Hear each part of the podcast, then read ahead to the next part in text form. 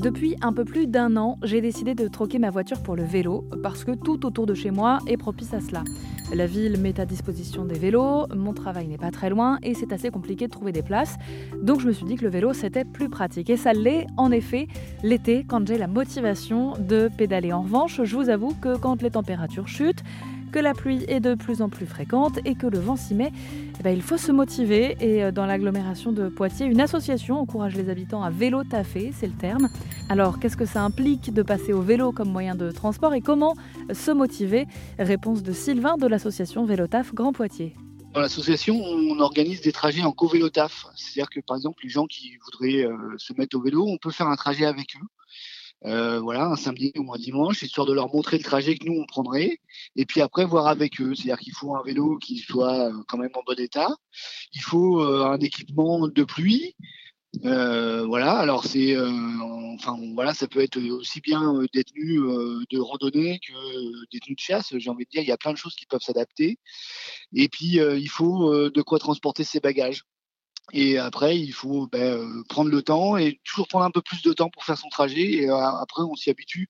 Alors oui, euh, au début, il y a sûrement besoin de plus de temps. Après, on s'y fait, on s'y habitue et on s'équipe avec le temps. C'est un, peu d'expérience et c'est pour ça aussi qu'on est là pour partager des conseils sur l'habillement, sur les gants, sur les tenues de pluie, sur les différents vélos il y a plein de, il y a plein de facteurs qui font que euh, si on veut que l'expérience soit réussite, il faut euh, qu'elle soit mise en place, euh, préparée à l'avance. Si on parle le lundi matin en disant aujourd'hui je vais au en vélo, ça risque d'être un peu compliqué pour certaines personnes et si on a une mauvaise expérience, c'est pas bon quoi. Ça reste, ça nous permettrait pas de, de continuer à, à vélo taffer. Alors revenons-en à la météo, car faire du vélo sous le soleil, c'est sympa, euh, faire du vélo sous la pluie, ça l'est beaucoup moins. Euh, comment faire en sorte de garder cette motivation pour continuer les efforts, même en hiver? Eh bien, tout serait une question d'équipement, selon Sylvain. La, chose que je vois euh, qui est plus agréable et qu'il pleuve ou qu'il fasse froid, en fait, c'est quand je rentre du travail, j'ai passé 25-30 minutes sur mon vélo. Et pour moi, c'est un réel sas de décompression entre le travail et la maison. Et euh, quand j'arrive à la maison, j'ai été au travail et en plus j'ai fait quelque chose d'autre.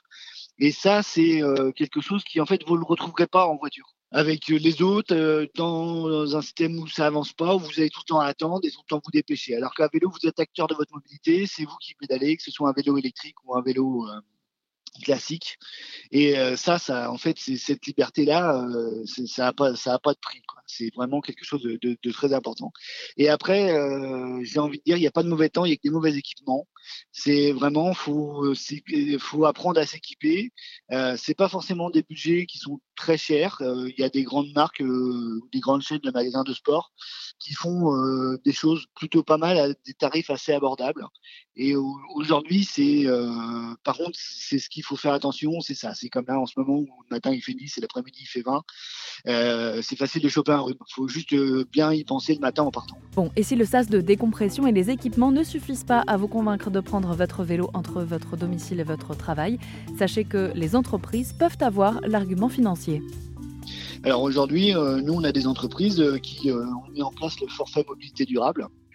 C'est-à-dire qu'il y a certaines entreprises, par exemple, qui valorisent à hauteur de 500 euros par an si vous venez plus de 150 jours à vélo dans votre entreprise. Et ça, c'est quelque chose qui euh, aujourd'hui se met en place sur la base du volontariat. Et on voit plein d'entreprises qui voient des bienfaits à ça, parce qu'ils ont des salariés qui arrivent, qui sont réveillés. On a des statistiques euh, qui ont été faites euh, dans les pays du Nord qui donnent que, par exemple, un employé qui prend le vélo, il a 12% d'arrêt maladie de moins qu'un employé classique. c'est pas rien.